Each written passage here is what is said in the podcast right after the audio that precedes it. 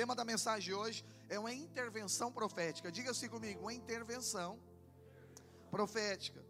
Pastor, o que é isso? É quando a vontade do céu ela intervém em uma vontade da terra. É também quando Deus intervém em um assunto natural aqui da terra. Quantos entendem que isso é importante? Principalmente momentos que a gente não consegue resolver determinada coisa, né? Nós precisamos aprender isso. A gente coloca limite, tanto para coisas boas ou para coisas ruins, e a gente acha que só vai até ali.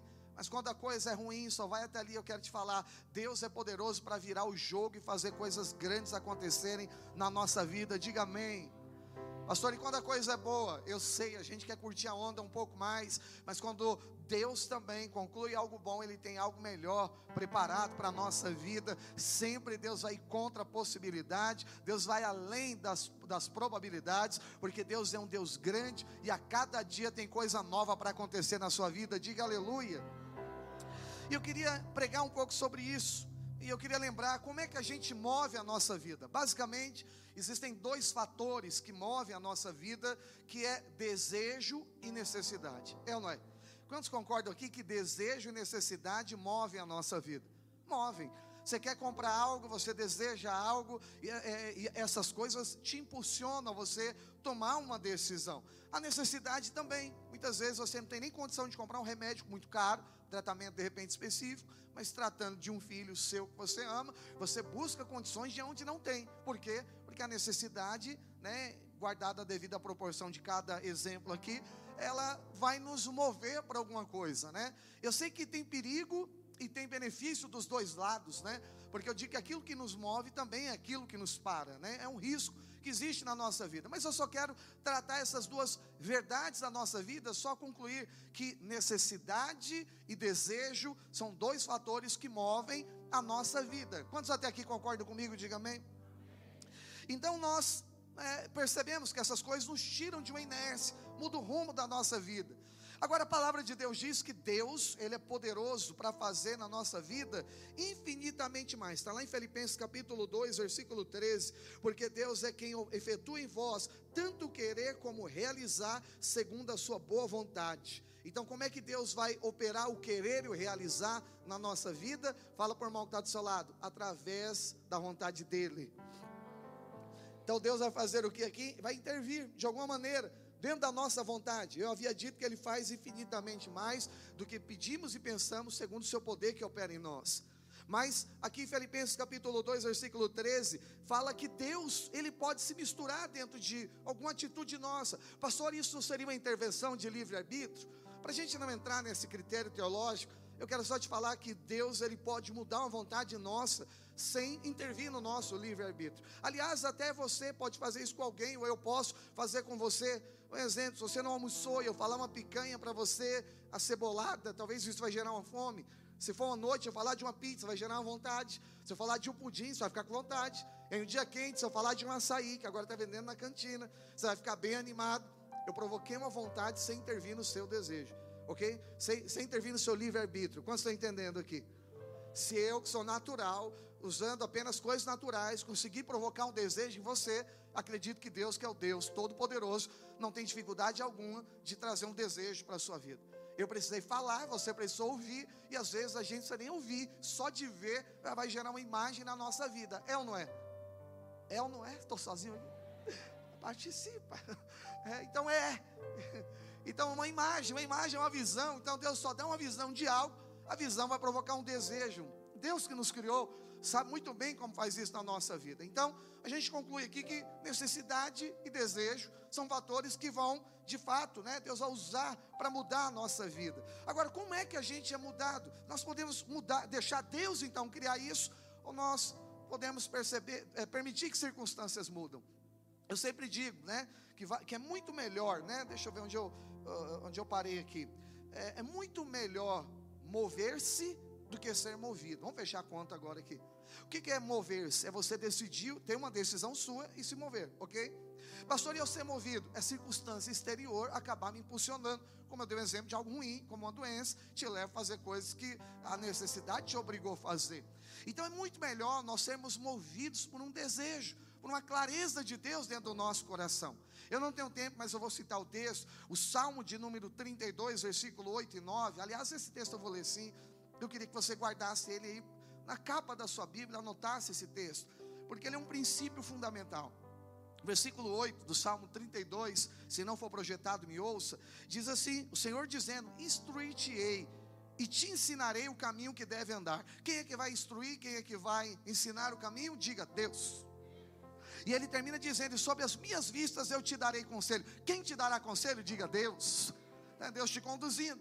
E ele diz o seguinte no final: Não sejais como o cavalo e como a mula sem entendimento, os quais com freios e é, cabrestos são dominados, de outra sorte não obedeceriam. Então está dando um exemplo aqui. O cavalo e a mula, que aqui é símbolo de força e de velocidade, ou seja, força humana, velocidade humana, na habilidade natural, sempre vai estar quem ou além daquilo que Deus estabeleceu para nós. Nunca atinge o centro da vontade de Deus. Mas aqui diz a palavra, precisa de uma coisa forçando. O cavalo e a mula precisa de um freio, né, de um cabresto para puxá-lo, para alertá-lo, ou de alguma coisa para feri-lo, para ele perceber. Diga para o irmão que está do seu lado, nós não precisamos disso. Um dia eu orei para Deus, falei, Deus, eu não quero viver aprendendo através de, de consequências, eu quero aprender por princípios. Posso ouvir amém? Vou ver, para que eu tenho que ir lá na frente dar uma volta no deserto para aprender que não deveria ter entrado lá sem Deus ter me convidado, ou talvez não confiado com Deus me enviou. Então o que, que eu preciso extrair ou aprender diante desses contextos? Preciso ser movido pelo Senhor. Pastor, mas a palavra qual que é hoje? A palavra de hoje é uma intervenção, então, sobrenatural, uma intervenção profética de Deus na minha vida. Então vamos trazer para cá e fechar a conta. Então Deus, a, a, gente se move por necessidade e desejo. Nós podemos ser impulsionados, que é quando eu digo que você é movido, ou você pode se mover. Eu digo que é muito melhor você se mover do que você ser movido. Qual dos dois que você prefere? Fala para o irmão que está do seu lado, eu preciso me mover. E aí eu preciso me mover, mas diante de um critério. Qual o critério? Sobre as vistas do Senhor, sobre um conselho de Deus. Então, pastor, eu tenho situações na minha vida. Como é que eu resolvo as situações que às vezes elas, é, elas são insolúveis? Como é que eu vou conseguir transformar isso? É quando nós chamamos a uma intervenção de Deus. E quando é que isso acontece? Eu queria te ensinar isso. Isso acontece com a participação nossa. Quem lembra da oração do Pai Nosso? A oração do Pai Nosso é você chamando a vontade do céu na terra. Já preguei um milhão de vezes isso, está até escrito nesse último livro. É quando você fala, Pai Nosso, está no céu, santificado seja o teu nome, venha a nós o teu reino, seja feita a sua vontade, assim na terra como ela é feita no céu. Quem está chamando a vontade, ou a, a, plenitude da vontade, da forma que acontece no céu, para acontecer na terra? Olha para o irmão que está do seu lado e diga, nós, eu e você. Então essa parte é a gente, Jesus ensinou essa oração.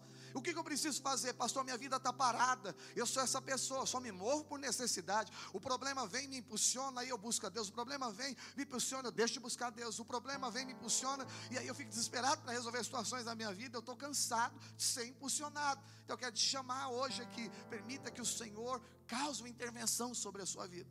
Tá bom, pastor, como é que isso vai acontecer? Vai acontecer quando você levar assuntos da terra para o céu você trazer definições do céu aqui para a terra. Quem está entendendo, diga amém.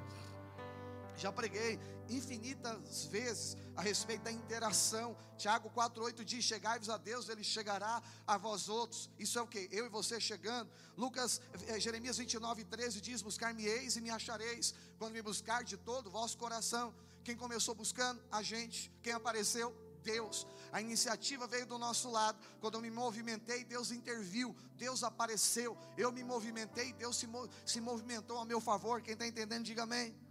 Determinada coisa vai ser assim. O Pai Nosso, Jesus ensinou que é assim. Lucas 11, 10, Jesus também ensina: Pois todo o que pede, recebe, o que busca, encontra, o que bate, a porta abre. Pastor, o que, que é isso? Quem começou aqui buscando? A gente. Quem começou pedindo? A gente. Quem começou batendo? A gente. Então tem coisas dentro da nova aliança que depende de nós. E eu preciso então, se eu quero viver uma intervenção de vontade de Deus sobre a minha vida, estou passando por situações que eu quero que Deus traga uma definição dele, que eu não aguento mais isso. O que, que eu preciso então? Eu preciso interagir com o espiritual. Eu preciso então chamar a vontade do céu aqui na terra. Fala para o irmão que está do seu lado, chame a vontade do céu na terra. Tiago capítulo, a, a, a, Romanos capítulo 8, versículo 26 diz o seguinte: que o Espírito Santo ele intercede por nós, e esse interceder também já ensinei aqui, que não é te substituir nesse contexto, é trabalhar junto com você, de quem está entendendo, diga amém. Tiago 4, 2, parte inicial do parte final do texto diz: nada tendes porque não pedis.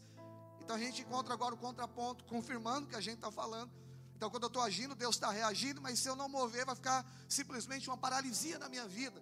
Não haverá uma intervenção. Todavia, se eu quiser uma intervenção, eu preciso me movimentar para chamar a vontade do céu na terra. Quem recebe isso, diga amém. Vou dar um exemplo de você que está sentadinho aqui assistindo eh, essa reunião. Você saiu cultuando a Deus. Você saiu da sua casa e veio para cá. O que, que é isso? É uma interação. Você veio chamar alguma vontade do céu na terra. Você pode ter certeza. Vai começar a acontecer coisas da parte de Deus na sua vida. E aí, a partir daqui, a partir daqui, Deus está te dando uma degustação. Você veio para cá, vai ver Deus fazendo coisas. Mas a boa notícia é: se você entender verdadeiramente isso, todos os dias pode ocorrer uma intervenção da parte de Deus sobre a sua vida, uma intervenção profética, sobrenatural de Deus sobre assuntos particulares seus. Mas deseja viver isso? Diga amém. Eu queria usar um personagem apenas, eu queria encerrar aqui, é, chamado Neemias, e eu não tenho muito tempo nem de contextualizar todo o fato, né? Mas Neemias, é, ele viveu na época da lei ainda, e o templo havia sido saqueado, destruído. O templo era naquela época a casa de Deus, o lugar onde acontecia que as pessoas buscavam ao Senhor. E havia sido o templo destruído, Jerusalém saqueada. E naquela época só levava gente boa, inteligente, forte, deixava gente doente, velhos, fracos e miseráveis, porque eles não teriam poder de reconstruir ah, uma cidade e eles seriam peso morto no meio da bagagem. Não tem como sustentar um escravo doente né, dá mais despesa do que lucro, você está entendendo? Então eles deixavam, essa era a cultura a, a, daquela época e com certeza em, em todas as demais culturas também se fazia dessa forma. Então não se levantava o seu algoz, né, o seu inimigo não se reerguia, mas também né, eles também não teriam despesa com aquela mão de obra, vamos falar morta, entenda o contexto que eu estou aplicando. Então ficou Neemias, na verdade, já não, não fazia mais parte do povo hebreu, ele estava trabalhando dentro de um desses palácios, e era do rei Artaxerxes, né?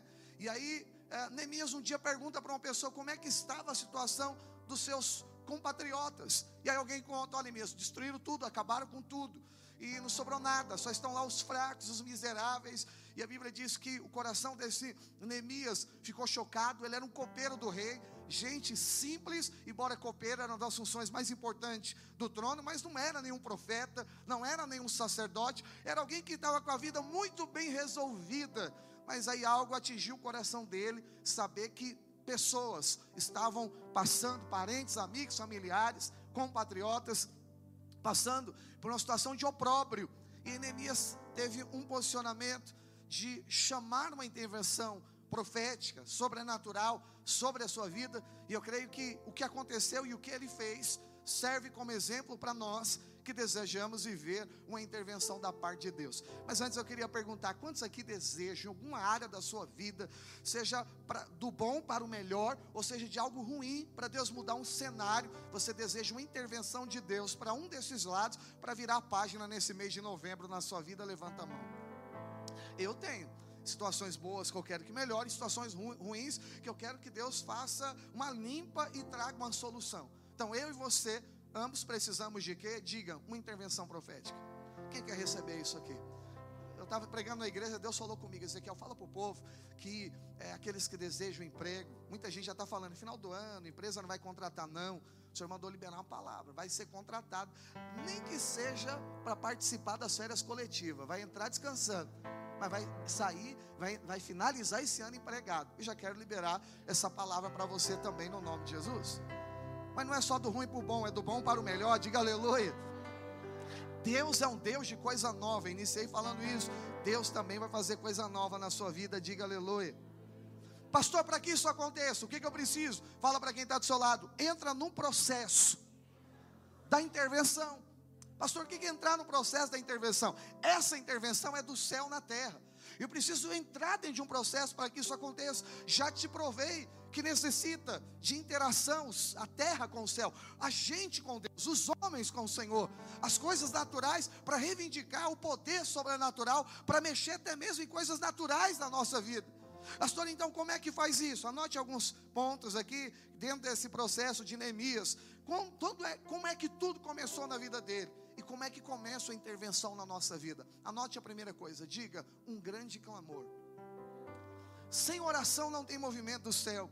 A gente precisa aprender que a oração é a chave que desperta coisas na nossa vida. Eu quero incentivar você, ore todos os dias. Ao acordar, você ore. Pastor, eu, eu, eu oro pouco, eu oro um minuto. Então, ore dois minutos. Eu oro 15, ore 15. Pastor, eu tenho que sair correndo para o trabalho. Acorda mais cedo e ora. Ao meio-dia, lá no seu trabalho, vai no banheiro lá e ora. Ou você está dirigindo, espírito de oração, ore, adore, cante. Proclame verdades da palavra de Deus da sua vida, principalmente nos momentos de maiores tensões da sua vida, onde a vontade de falar coisas que talvez vai descredibilizar aquilo que você já crê, ou que vai anular com incredulidade que você recebeu por fé. Fale verdades. À noite, cante, proclame, ore todas as noites antes de você dormir. Por quê? Porque um clamor pode produzir coisa na nossa vida. Mas um clamor aqui é um clamor específico. Eu estou te falando de uma oração geral, mas dentro dela é um clamor específico.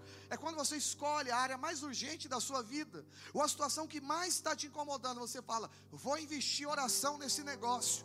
Então, pastor, eu quero mudar algo na minha vida. Cheguei aqui desavisado, sou até visitante no culto. Ou venho aqui todo domingo. Hoje eu estava até desligado, nem ia vir, pastor. Pois é, Deus está dizendo: você quer um movimento? Precisa de um clamor. Fala para quem está do seu lado: precisa de um clamor.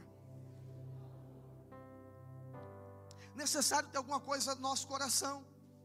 Como é que a gente sabe que tem um clamor? É quando alguém pergunta: é, o que, que você quer que Deus faça por você? Se a sua resposta for: ah, deixa eu ver aqui. Ah, para mim, acho que estou bem. Saúde, né? Saúde, todo mundo precisa. Abençoar o meu cachorrinho, que esses dias ele teve um negocinho. E, e um parente lá distante que um dia estava com uma dor no braço. Nós podemos orar por todas essas coisas. Mas isso é um sinal de que não há um clamor definido. Quando tem um clamor, a pessoa não está nem esperando o outro terminar. Fala, meu Deus do céu, desculpa te interromper. Eu preciso pedir oração aqui, tem algo muito grave acontecendo na minha vida, ou tem algo que eu desejo demais que aconteça. Desculpa te interromper, mas eu queria que vocês orassem por isso aqui agora. Né, a gente faz roda de oração às vezes entre pastores, né? E aí às vezes fala, vai pedir oração. Aí fica um para ir, o outro não vai. Né? Eu sempre já, quando eu vejo que vai ter roda, já, já falo, já engatilhar o meu clamor aqui. Ninguém quer a gente primeiro. Fala, deixa eu entrar aqui, eu preciso disso, disso, disso e disso. Por quê? Fala para quem está do seu lado, tem que andar coração cheio. Neemias capítulo 1, todo o contexto eu já te preguei. Neemias capítulo 1, versículo de 1 a 5. Se puder projetar os textos aqui, esse aí de Neemias, principalmente, eu vou precisar demais. Para ganhar tempo, eu já vou falando, e aí os textos vão entrando. As palavras de Neemias, filho de Acalias, no mês de Quisleu, naquela época meses tinham nomes, ok? No ano vigésimo, estando eu na cidadela de Suzã, veio Hanani, um dos meus irmãos, com, os, com alguns de Judá, e então lhes perguntei pelos judeus que escaparam e que não foram levados para o exílio, é babilônico exílio, acerca de Jerusalém, e disseram-me, os, os restantes que não foram levados para o exílio, eles se acham lá na província, e eles estão em grande, diga comigo, miséria e desprezo. Ah, irmão, você está mole hoje, misericórdia, falar mais que você não. Os muros de Jerusalém estão derribados. Quem está aqui, diga derribados. Aleluia, obrigado, irmão e as suas portas queimadas. Versículo 4 diz: Tendo-se eu ouvido essas palavras, assentei-me e chorei e lamentei por alguns dias, estive jejuando e orando perante o Deus dos céus e disse: Ah, ah Senhor, Deus dos céus, Deus grande e temível, preste atenção, situação é ruim, você fala da grandeza de Deus e não da grandeza do problema. Posso ouvir o aleluia? Olha como começa um clamor aqui, né? Dizendo, ah, Deus, eu quero desistir, viu? Ele diz, Deus grande e temível, Deus dos céus, Deus grande e temível, que guarda aliança, olha isso que é fiel, guarda aliança misericórdia, para aqueles com que te amam e guardam os teus mandamentos. O que, que esse cara fez? Diga comigo, ele, ele orou. O que, que é isso? Clamor profundo. Como é que eu sei? Ele está jejuando. Sabe quanto tempo ele jejuou? Você não tem que jejuar o mesmo prazo. Eu estou te falando de intensidade. Ele jejuou por quatro meses considerou a situação, se entristeceu. Pastor, o que, que o senhor está ensinando? Clamor profundo. Você precisa ser o primeiro a se alertar em situações da sua vida que você deseja viver, uma intervenção da graça de Deus e na nova aliança se mover em fé para que algo do céu aconteça na sua vida. Diga amém. O ambiente da passividade não é ambiente de fé. Ambiente de fé, ambiente de clamor. Deus não está legal. Eu estou jejuando, a situação não mudou. E eu vou orar porque eu creio que o Senhor é o Deus que faz todas as coisas acontecerem. Diga amém. Por isso que eu tenho que andar com promessa no coração. O que, que Neemias declarou? O Senhor cumpre a promessa. O Senhor é um Deus de aliança. O Senhor cumpre o que diz. O que, que esse cara está dizendo? Eu sei que eu tenho uma promessa. Tem promessa para o povo hebreu. E essa promessa, esse fim não parece com o que o Senhor falou. E já que não parece, eu quero chamar uma intervenção do céu na terra. Quando você já está entendendo a mensagem, diga amém. Quando você olhar na sua vida algo que não tem a ver com o que Deus prometeu, com o que a Bíblia diz ao respeito de um crente, ou diz ao seu respeito, você precisa entrar em um profundo clamor e você fala: Deus, ainda que eu não mudo, a economia não muda, o estado não muda, a situação continua do jeito que está, o Senhor é o Deus que pode mudar, o Senhor é o Deus que tudo pode. E aí eu clamo, aleluia. Qual a primeira coisa? Diga um clamor. E aí depois, o que que Neemias fez? Segunda coisa que Neemias fez, buscou favor de Deus. Diga comigo assim, buscar favor. Preste atenção, favor de Deus. O que, que, é isso, pastor? Favor é a graça, é Deus fazendo o que a gente não pode fazer, é Deus movendo em corações de gente que a gente não teria condição de mover. Gente, Deus usando gente que você menos imagina para fazer coisas grandes. Nós precisamos de uma dose de favor de Deus. Nós não andamos no mérito, nós andamos debaixo do favor. Não recebemos o que merecemos, recebemos o que Cristo conquistou na cruz sobre a nossa vida. Por isso tudo é nosso, temos acesso. Quem está entendendo, diga amém. Versículo 7 e 8 diz então que ele encontra favor diante do rei. Preste atenção nisso. Olha o que diz o texto, versículo 7 e 8. E ainda disse o rei. Agora o rei olha para Neemias, vê Neemias meio triste, os irmãos da mesa comigo. Neemias 2, 7 e 8. E ainda disse ao rei: Se o rei parece bem é, pare, parece bem, deem-se-me cartas para os governadores da além do Eufrates, para que me permitam passar e entrar em Judá, como também carta para Zaf, guarda das matas do rei, para que me dê madeira é, para as vigas das portas da cidade e do templo, para que os muros da cidade e para a casa de que deverei alojar-me. E o rei me, as me deu, porque a boa mão de Deus era, diga comigo Primeiro, o que, que ele encontra aqui em favor do rei? Naquela época, irmão, se você entrasse na presença de um rei sem ser convidado, podia ser a rainha, morreria. O rei olha e percebe o copeiro que está sempre perto dele, triste, pergunta: por que, você está assim? Ele conta a história. O coração do rei se inclina. Fala: o que, que você precisa? Ele fala: oh, você acha bem? Envia-me cartas, autorizações, né, para que eu possa passar por determinada cidade, me envia também para outros lugares para eu receber recursos, para construir casa para onde eu vou ficar. Ele pediu ausência por um período para resolver uma situação, isso é inédito na história da Bíblia. E aí, ah, também madeira para reconstruir os muros, aí começa a pedir uma série de, de, de, de coisas. E a Bíblia diz que o rei concede a ele. O que, que é isso? Fala para o seu irmão, favor diante dos homens. Então, o favor de Deus vai te dar favor diante dos homens. A palavra de Deus diz lá em, em Provérbios 21, 1, que como ribeiro de água é o coração do rei na mão do Senhor, e segundo o seu querer, ele inclina. O resumo desse texto é: o coração do rei, o Senhor inclina para onde quer. Deixa eu te falar, Deus move corações de pessoas naturais aqui da terra. Quando o favor de Deus vem na sua vida, Deus mexe no coração de patrão, Deus mexe no coração de juiz, Deus mexe no coração de promotor, Deus te coloca dentro do coração das pessoas, te coloca dentro da memória das pessoas. Do nada elas vão lembrar para você, elas vão te recomendar, elas vão te abençoar. Deus vai te levar para dentro do pensamento dessas pessoas. Elas vão te ligar e falar: Nossa, eu estava pensando em você. Não sei porquê, pensei em você a semana inteira. O que, que, é isso? Deus te colocando dentro do coração das pessoas, Deus inclinando o coração do rei para onde Ele quer. Posso ouvir um aleluia? Como ribeiro de águas é o coração do rei na mão do Senhor. Neemias encontra favor. Qual que é a segunda coisa? Diga favor. Busca o favor de Deus. Fala, Deus, abre as portas, me coloque dentro do coração das pessoas. Um dia Deus falou para mim, Ezequiel, ora, porque você precisa aprender a se mover consoante a princípios do céu. Ele falou: ora para você estar dentro do coração das pessoas. Eu senti que o diabo queria fazer o oposto, queria me tirar de dentro do coração das pessoas, fazendo ter problemas, gente, do nada, né, ter situações que me é, é, não, não permitissem o acesso dentro dos seus corações. Falei, ah, notei, Deus, percebi, diabo querendo fazer, mas do outro lado, Deus querendo promover. Falei, Deus, me coloca dentro do coração das pessoas, ainda que elas nem me conheçam, me coloca por causa do favor do Senhor dentro do coração, que eu possa achar boa compreensão diante do Senhor, mas também diante dos homens, como diz a Sua palavra. Nós desejamos receber favor aqui, diga amém. Depois que você tem um clamor, busque o favor de Deus. Não vá na sua força. Fala, Deus, eu não sou o cavalo e não sou a mula. Eu não vou na força nem na velocidade, na habilidade humana. Eu vou debaixo do favor de Deus. Diga aleluia. Terceira coisa que acontece aqui, isso é muito interessante. A terceira coisa que acontece dentro do processo. Então, depois de você ter um clamor, depois de você buscar o favor, você precisa então perceber que você não está só. Neemias percebeu que não estava só. Pastor, isso é importante? É muito importante. No meio de tempestade, muito mais importante do que é, o que está acontecendo conosco é quem está conosco. Lembra disso? Quando Pedro olhou para a tempestade, ele afundou, olhou para Jesus, ele andava sobre as águas. Vamos ficar aqui no contexto de Neemias. E aí no versículo, capítulo 2, versículo 8, na parte final, diz o seguinte: o rei, nós já lemos, e o rei me deu, porque a boa mão do Senhor era comigo. Tem duas coisas aqui, o mesmo texto, fala de duas coisas. A, a terceira que nós estamos ensinando é que Neemias percebeu que por causa do favor, ele não estava só. Quem é que estava com ele? Não era a mão do rei. Fala para o irmão que está do seu lado, era a boa mão de Deus. Mas ele disse que a boa mão de Deus era o que? Diga comigo. O que, que é isso? Certeza de que você não está sozinho. Deixa eu dizer algo para você. O terceiro sinal de uma intervenção de Deus é que você vai perceber a mão do Senhor sendo com você. As vistas do Senhor, Ele te dando conselhos, o Senhor te dando direção, te abençoando, abrindo portas para você.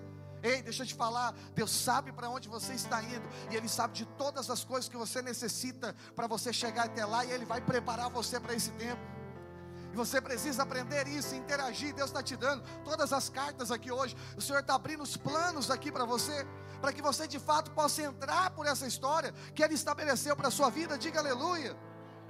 Pastor, então o que eu preciso entender? Eu preciso entender que eu não estou só. E eu estou te dizendo, você não está só. A boa mão do Senhor, olha a característica: a boa mão do Senhor está com você. O Deus bom vai fazer coisas boas acontecerem na sua vida, no nome do Senhor Jesus. Diga aleluia. Levanta a mão para o céu e diga: a boa mão do Senhor, ela está comigo. Posso ouvir o aleluia? Tudo vai cooperar para o seu bem no ambiente da adversidade. Você vai perceber, tem favor de Deus envolvido na minha vida. Deus vai fazer coisa grande. E eu estou dizendo, você vai ver a boa mão de Deus com você. Não foi uma declaração vazia, nula, devocional, ou meramente devocional, era uma verdade espiritual. Ele está dizendo: Eu estou percebendo que a mão de Deus está na minha vida. Eu quero profetizar: você vai perceber a boa mão de Deus na sua vida não vai perceber só por causa de uma teologia de conhecimento, mas por conhecimento de causa. Você vai olhar ao seu redor e falar: não tem explicação. Sabe aquela coisa que você não consegue contar como é que conquistou, como é que chegou até ali. Se você contar histórias, parece que você vai diminuir o tamanho do milagre, porque não foi só aquilo. Se você tentar contabilizar o seu salário, você vai falar: não é possível, não ganho para ter isso. Como é que eu conquistei isso? Eu estou te falando, a boa mão do Senhor com você. Deixa eu te falar, eu quero te despertar para viver essas coisas na sua vida. Pastor, eu vivo ali no limite. Eu achei que era só essa questão. O Senhor está dizendo, eu quero te levar além.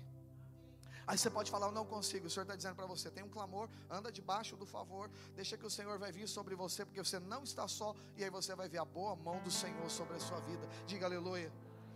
Eu preciso já ir para o final. Quarta coisa, ele teve uma postura de fé. Então, depois que eu entendi essas três primeiras, Agora, preciso de uma postura de fé. O que é uma postura de fé? Fé, já preguei semana passada. É você acreditar no invisível. Neemias capítulo 2, se não for projetado, ouço. 2,17 diz: Então lhes disse, é, é, então lhes disse, estáis vendo a miséria que nós estamos, Jerusalém assolada e as suas portas queimadas. Vinde, pois, reedifiquemos os muros de Jerusalém e deixamos de ser opróbrio. O que, que esse cara está dizendo aqui? Neemias, ele deu uma volta na cidade e ele checou como é que estava tudo. E sabe qual foi o relatório? Grande ruína. E aí o que, que ele diz sobre isso? Vamos nos juntar aqui e nós vamos reedificar essa cidade. O que, que é isso? Fala para o seu irmão, uma palavra de fé. Diga assim, uma postura de fé. Então preste atenção que eu vou te ensinar. Fé não é ignorar o fato. Tem nada acontecendo, não. Não é isso, não. Isso é loucura. Isso é fantasia. Fé é você reconhecer o problema, investigar e ver que os muros estão caídos, cidade queimada, é catástrofe, é caos. Essa é a realidade, esse, esse é o fato.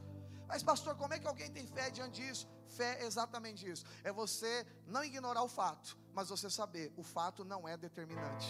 A palavra de Deus é determinante na sua vida.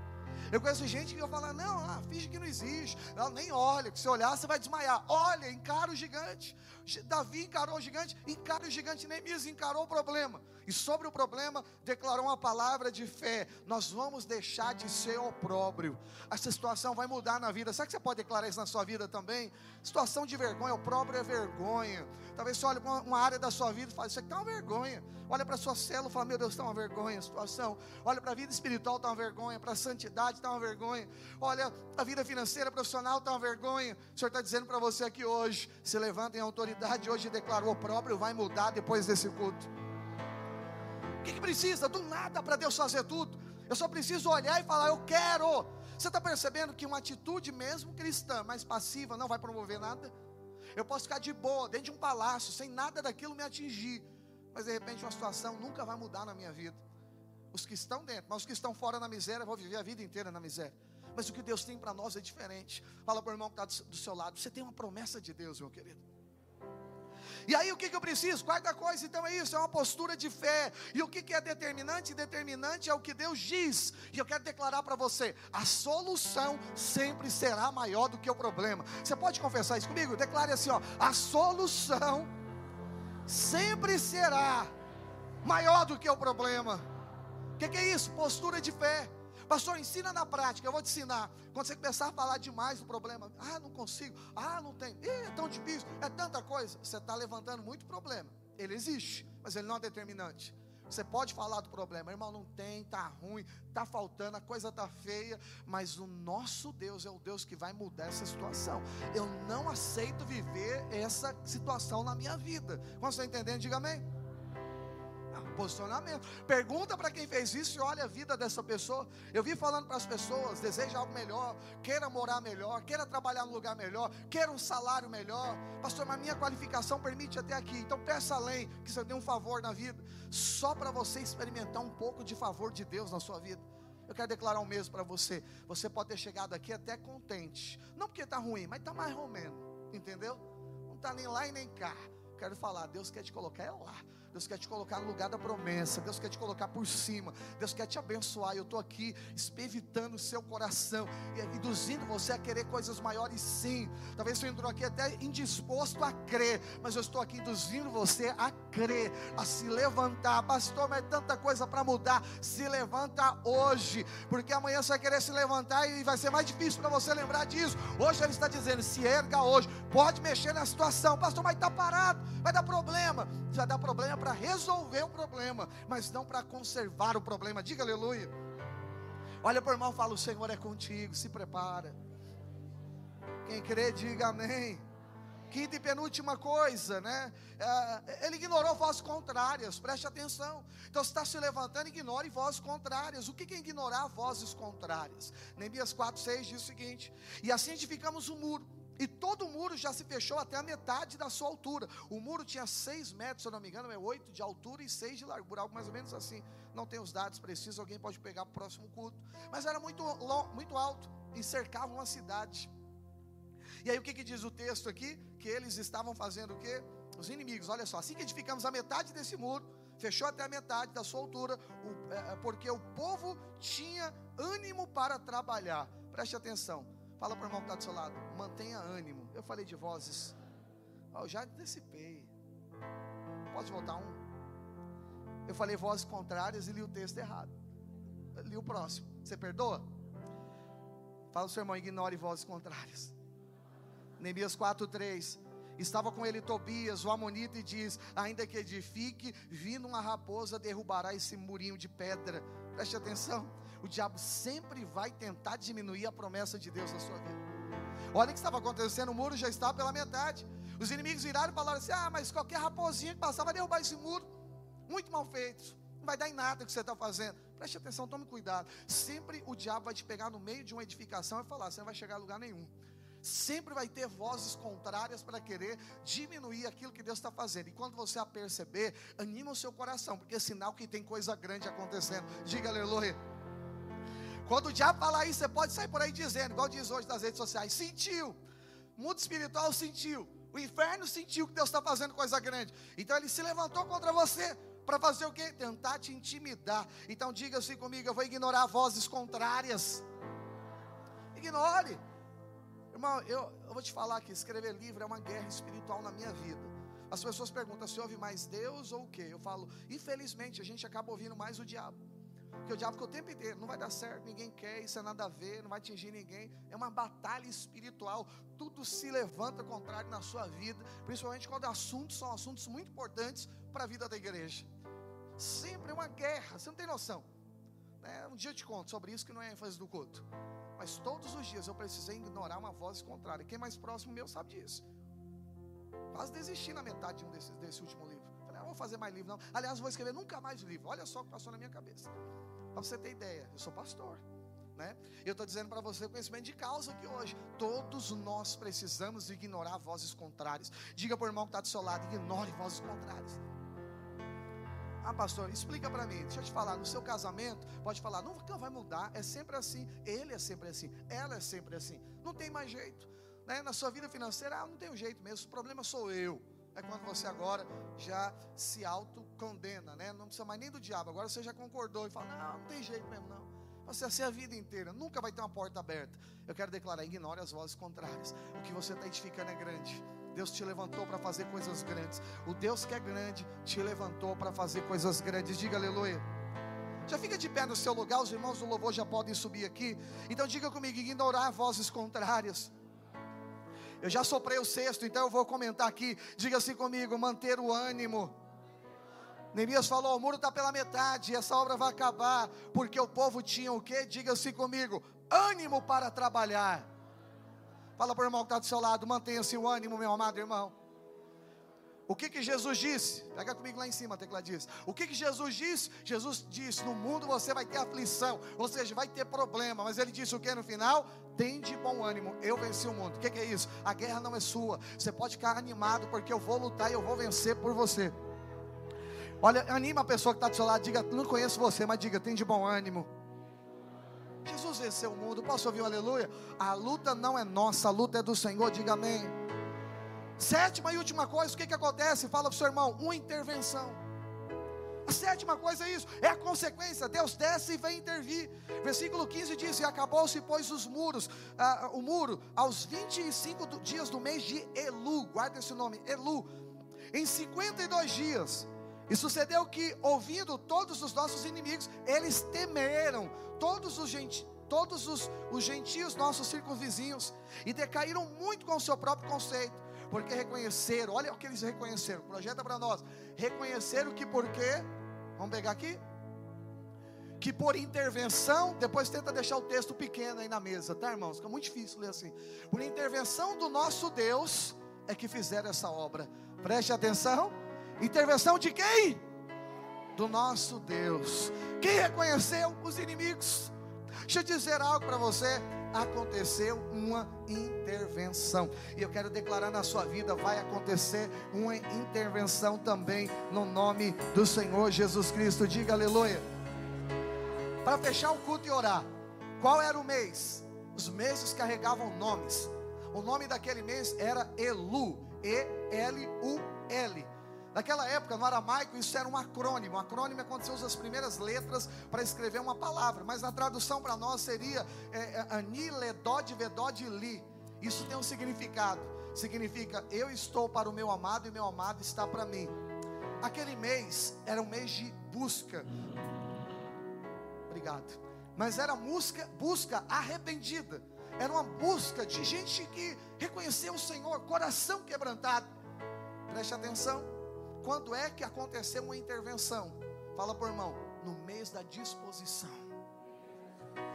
Eu postei uma frase, não sei se eu já coloquei hoje, que diz que quando você se dispõe para edificar, Deus se dispõe para agir sobre a sua vida. Eu coloquei aqui para nós falarmos aqui no culto, quando você se envolve, Deus se envolve. Diga para o irmão que está do seu lado, quando você, quando você se envolve, Deus também se envolve.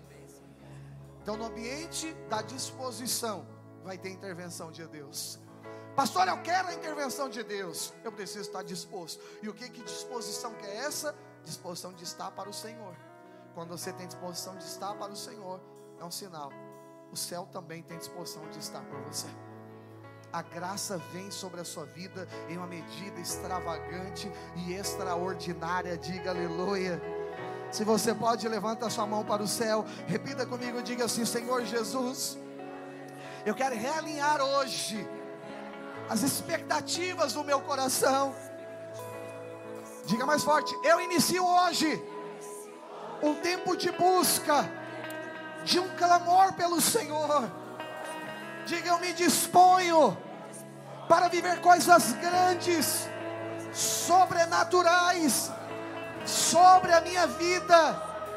E a partir de hoje, eu me envolvo no ambiente da disposição para chamar a vontade do céu sobre a terra, para que coisas grandes aconteçam na minha vida.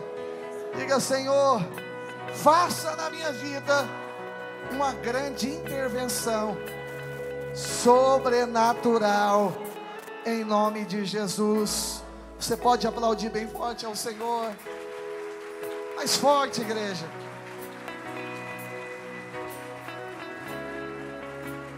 Aquele mês era um mês de busca, de Deus ser prioridade. Quando Deus se torna a sua prioridade, você também se torna a prioridade dele. Porque a Bíblia diz que aqueles que buscam o reino do céu, as demais coisas são acrescentadas. Quando o Senhor se torna o alvo da sua busca, você se torna o alvo da conquista do Senhor sobre a sua vida. Quando recebe essa mensagem, diga amém. Eu quero orar junto com você aqui agora, antes de nós cantarmos. Eu queria que você abrisse as suas mãos. Nós vamos orar juntos. Você vai clamar pelo Senhor. Fala, Deus, eu quero hoje na minha vida uma intervenção profética, sobrenatural. E eu vou mexer em coisas grandes na minha vida hoje. Eu queria que você orasse. Você fosse falando qual é a área, qual é a prioridade, qual é a área que precisa de uma intervenção. Fala para Deus, Deus, eu quero a intervenção aqui hoje. Pai de amor, eu oro junto com os meus irmãos agora é que a graça, a vida, a luz, a manifestação do teu poder venha sobre eles. Aumenta o volume da sua oração. É um clamor que você vai levantar. Lembra-se? Começa com um clamor. Começa com um clamor profundo. Neemias clamou: Deus, a situação é de vergonha, é de opróbrio. Mas eu levanto um clamor agora. Levante um clamor. Fala, Deus, eu me levanto em autoridade. Talvez você até desanimou de orar por essa área. Mas não faça isso não. Hoje levanta um clamor. Você aprendeu. Como é que a intervenção acontece? É quando há um clamor verdadeiro. Faça um clamor verdadeiro surgir agora no coração. Isso, olha o Senhor agora. Pai, eu declaro uma intervenção. Uma intervenção do Senhor. Uma intervenção do Senhor. Uma intervenção do Senhor. Uma intervenção do Senhor. Ore, ore, ore, ore, ore, ore, ore.